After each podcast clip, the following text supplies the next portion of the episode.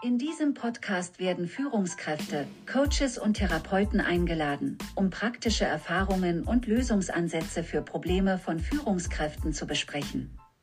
Der Schwerpunkt liegt dabei auf lösungsfokussierten Methoden, wobei verschiedene Ansätze und Interventionsmöglichkeiten vorgestellt werden, um Führungskräfte auf ihrem Weg zu unterstützen und ihnen bei der Suche nach persönlich sinnvollen und akzeptablen Lösungen zu helfen. Das Ziel ist es, dass Führungskräfte in ihren unterschiedlichen Rollen einen Sinn entwickeln, wertschätzend mit sich selbst umgehen und Freude an ihrer Führungsrolle haben. Als Podcast-Gastgeber bringt Stefan Lob seine Erfahrungen als Führungskraft in verschiedenen Branchen sowie als systemischer Berater und Coach bei der Konflikt-, Problem- und Sinnfindung ein.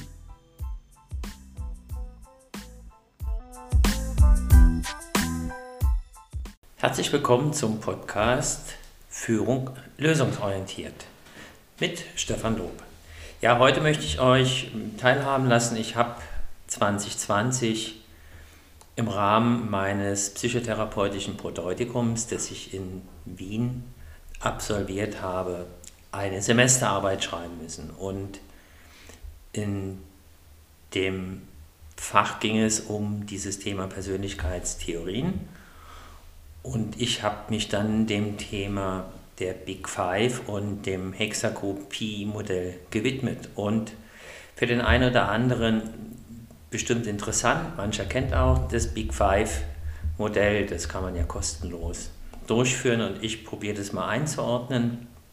Die Aufgabenstellung war, dass wir eine eigene Persönlichkeitstheorie darstellen, natürlich jetzt nicht wissenschaftlich belegt, aber anhand der vorhandenen Persönlichkeitstheorien. Ich werde euch das Ganze, weil es dann doch relativ viel ist, ähm, auch mit Quellen verweisen.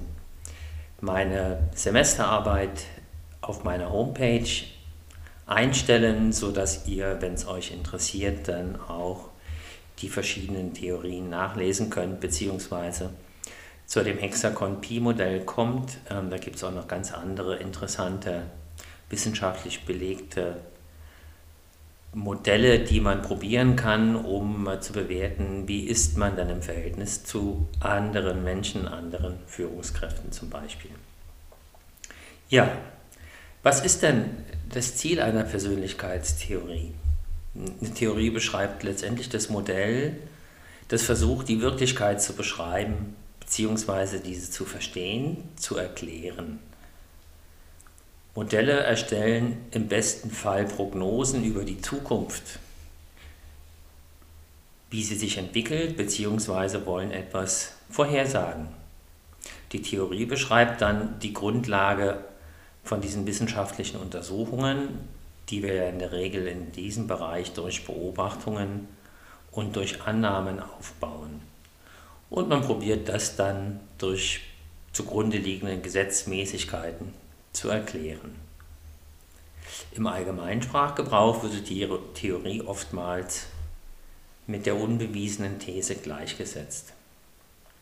Die wesentlichen Fragestellungen, denen sich ähm, Oswald gewidmet hat im, im Kontext der Persönlichkeitstheorie, der sagt, ein Strukturansatz ist eine Fragestellung, was ist das für ein Mensch? In Bezug auf die statistische und stabile Aspekte des menschlichen Verhaltens. Der Prozessansatz, warum verhält er sich so, wie er sich verhält, und man bezieht dynamische Aspekte mit ein. Und dann gibt es noch so einen Entwicklungsansatz, warum wurde denn der Mensch so, wie er ist? Und der bezieht dann umwelt- und anlagebedingte Faktoren mit ein.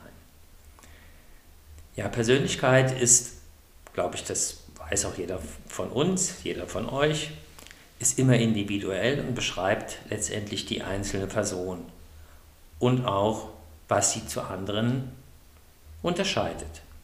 Also dieser Aspekt wird als individueller Unterschied bezeichnet.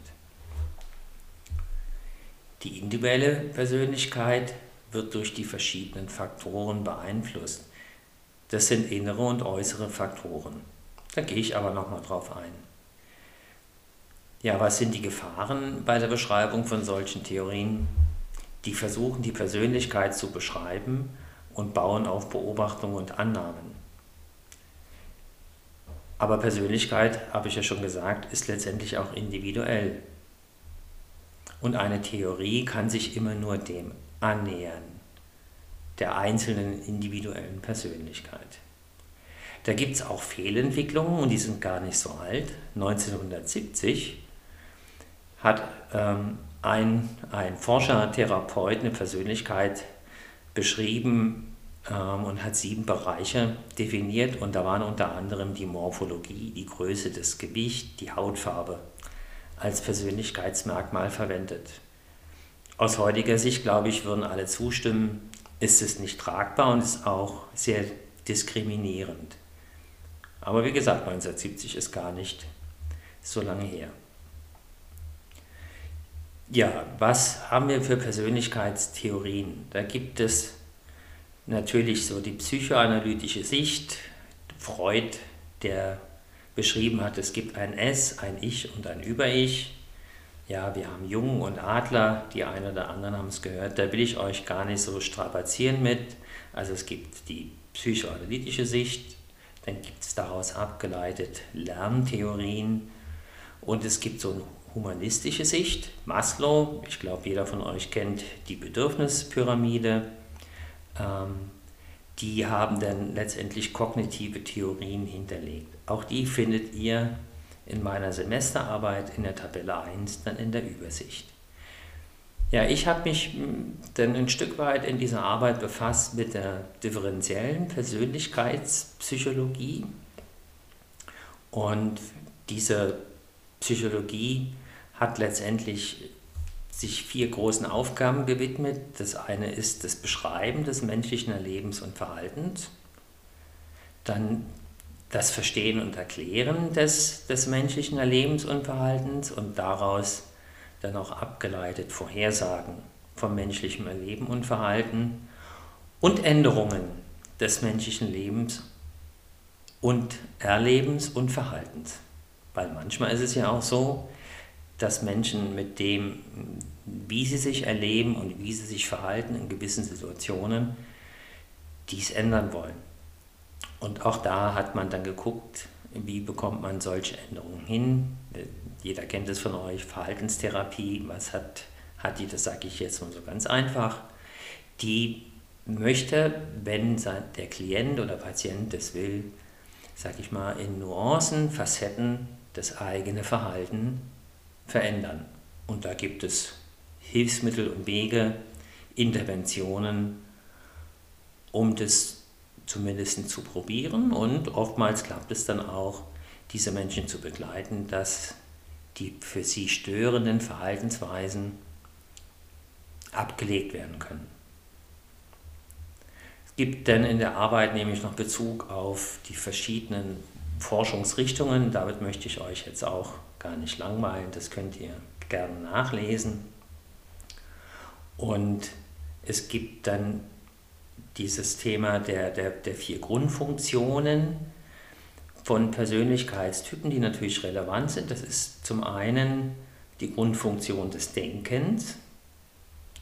Da gibt es die Variante des Extravertierten und Introvertierten.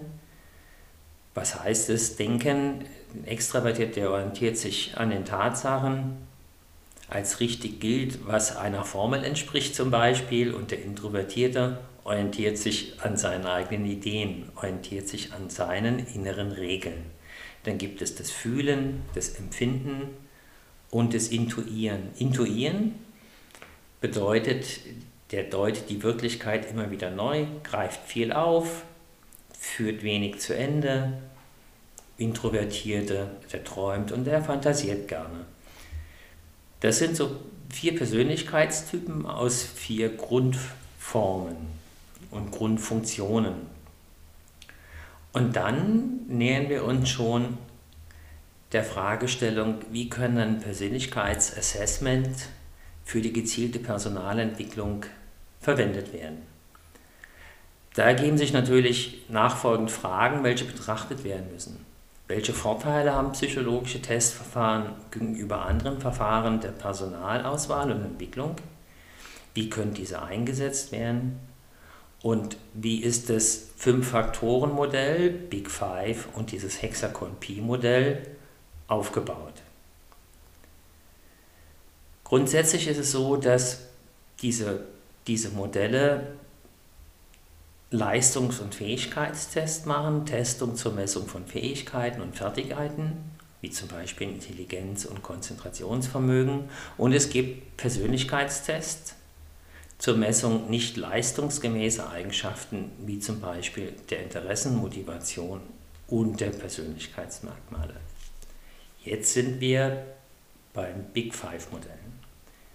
Ihr merkt, ich bin ein bisschen schnell unterwegs, weil ich denke, wenn es euch interessiert, werdet ihr euch die Themen nochmal aus der Semesterarbeit, es sind gar nicht so viele Seiten, nochmal genauer anschauen. Das Big Five-Konstrukt, das entwickelt worden ist und 1993 und dann weiterentwickelt worden ist 2002, baut im Grunde genommen auf fünf Aspekte auf. Und diese fünf Aspekte sind die Openness, also die Offenheit für Erfahrung, die betrachtet wird versus der Beharrlichkeit, der Tradition, der Unbeweglichkeit.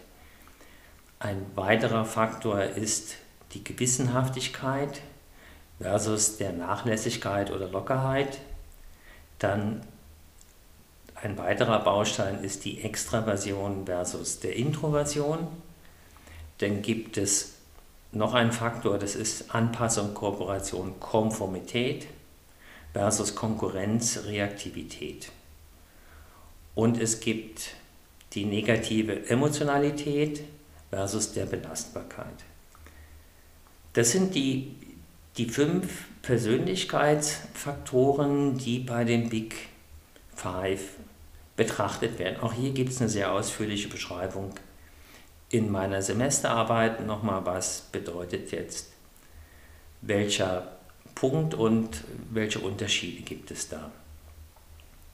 Im Hinterkopf sollte man immer behalten, dass die Resultate, die man betrachtet, wenn man so einen Test durchgeführt hat, da braucht ihr eine Viertelstunde im Internet, dann kriegt ihr auch direkt automatisiertes Ergebnis, dass, dass Abweichungen immer zu betrachten sind vom mittleren Durchschnitt, der letztendlich dort auch dargestellt wird.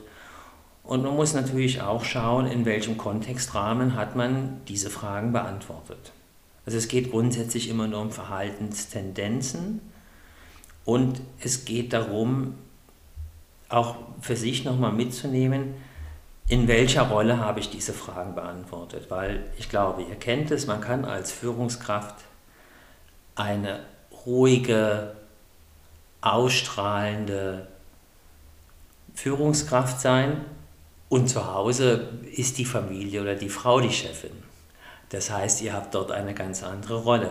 Ja, deshalb spricht man ja auch in der Psychologie, in, in der, im Systemischen, wir haben ja äh, eine Vielzahl von unterschiedlichen Seiten oder Rollen, die wir in uns tragen. Und wir verhalten uns, glaube ich zumindest auch, im Beruf anders wie im privaten Kontext und auch im privaten Kontext unterschieden, wie ist es mit der Partnerin in der Familie oder wie ist es mit Freunden. Und auch im beruflichen Kontext ist es ein Mitarbeiter oder halte ich mich mit einem Geschäftsführer unterlegen, mit einem Geschäftsführerkollegen oder vielleicht mit Gesellschaftern. Also auch hier unterschiedliche Rollen und unterschiedliche Ansprache. Und je nachdem, in welchem Kontext ich mich gerade bewege und die Fragen beantworte, kommt auch was Unterschiedliches bei raus. Diese Big Five, sehr anerkannt, werden tatsächlich weltweit genutzt. Und dann ist es so, dass es drei Forscher gab, Schreiber Müller-Morell, die 2018 ein neues Modell entwickelt haben, weil man einfach nochmal geguckt hat, ähm, was passiert auf der Welt, ähm, welche Untersuchungen gibt es zu dem etablierten Big Five. Und man hat dann letztendlich noch eine weitere Dimension äh, dazugefügt, die ich auch sehr gut finde, das Thema Ehrlichkeit und Bescheidenheit. Ansonsten ist die Emotionalität, Extraversion, Verträglichkeit, Gewissenhaftigkeit und Offenheit für Erfahrungen, also die fünf aus den Big Five, ergänzt um das Modell Ehrlichkeit und Bescheidenheit. Auch hier habe ich euch in der Semesterarbeit eine Gegenüberstellung gemacht von beiden Modellen, damit ihr nochmal seht, was da hinzugefügt worden ist. Für die beruflichen Fragestellungen sind aus meiner Sicht heraus solche Persönlichkeitstheorien anzuwenden. Das ist schon sehr gut. Wenn sie auch bei den Führungskräften und Experten andocken können. Was aus meiner Sicht äh, fehlt, ist, wir befassen uns selber, also ich und auch Kollegen, mit dem Thema Entscheiden. Es gibt da ein Modell, das haben Münchner Kollegen entwickelt über viele Jahre, weil ich glaube, das Thema Entscheiden ist ja heutzutage als Führungskraft ein oder als Fachexperte auch ein sehr wichtiges. Die Fragestellungen werden immer komplexer und wir haben unterschiedliche Entscheidertypen, aber da komme ich in einem gesonderten Podcast drauf auf das Thema Entscheiden. Wahrscheinlich werden das mehrere Folgen. Und im Vergleich dazu ähm, ist das Hexagon-Pi-Modell sehr gut, plus das Entscheiden, weil dann kriegt man nochmal eine andere Sicht auf die Führungskraft und auch auf sich selber, auf welchen Grundlagen entscheidet man und auf welchen Präferenzen. Aber zurück zu den Persönlichkeitstheorien.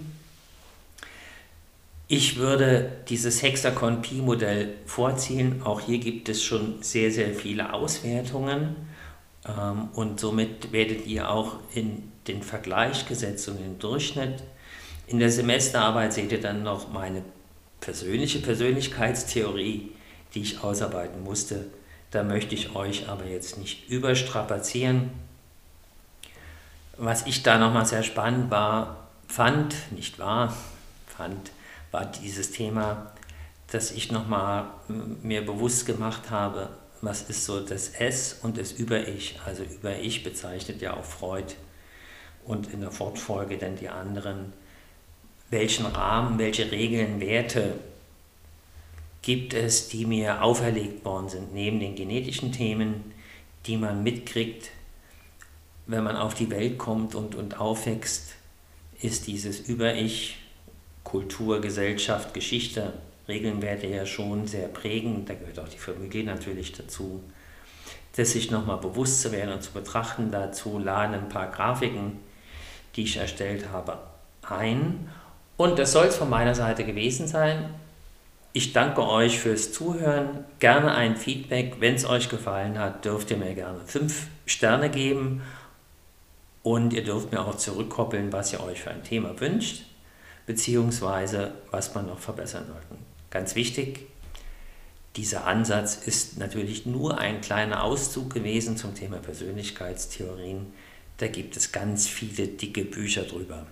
In diesem Sinne, ich freue mich, wenn ihr das nächste Mal wieder dabei seid. Tschüss und auf Wiedersehen.